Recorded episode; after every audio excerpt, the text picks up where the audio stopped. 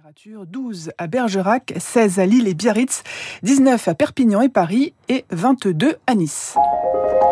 Radio Classique. Et votre journée devient plus belle. Et un petit point d'actualité avec vous, Chloé Juel.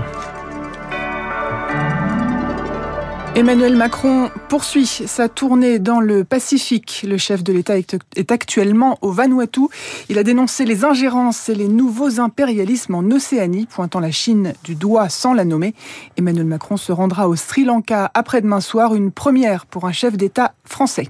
Gérald Darmanin reçoit ce soir les syndicats de policiers. Juste après avoir atterri de son déplacement en Nouvelle-Calédonie, le ministre de l'Intérieur les accueillera place Beauvau. Le ministre est pour l'instant resté mutique après les propos propos incendiaires du patron de la police. Selon ce patron, les policiers ne devraient pas être placés en détention provisoire dans les affaires de violence policière.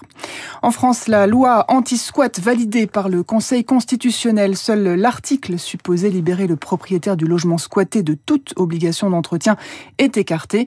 Le texte triple en revanche les autres sanctions.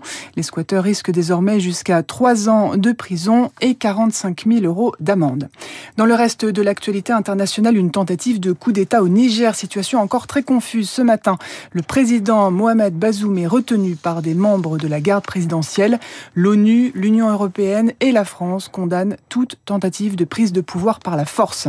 Les représentants des pays africains conviés à Saint-Pétersbourg, 17 chefs d'État sont présents. Premier jour d'un grand sommet Russie-Afrique. C'est le deuxième du genre après une première édition en 2019 à Sochi, avant euh, donc le début de la guerre en Ukraine. Le sport, pour terminer, Maxime Grousset va tenter de décrocher l'or aux mondiaux de natation au Japon. Le Français participe à la finale du 100 mètres nage libre tout à l'heure à 13h.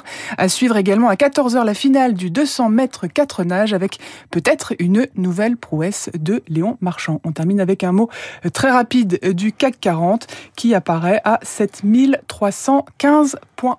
Merci Chloé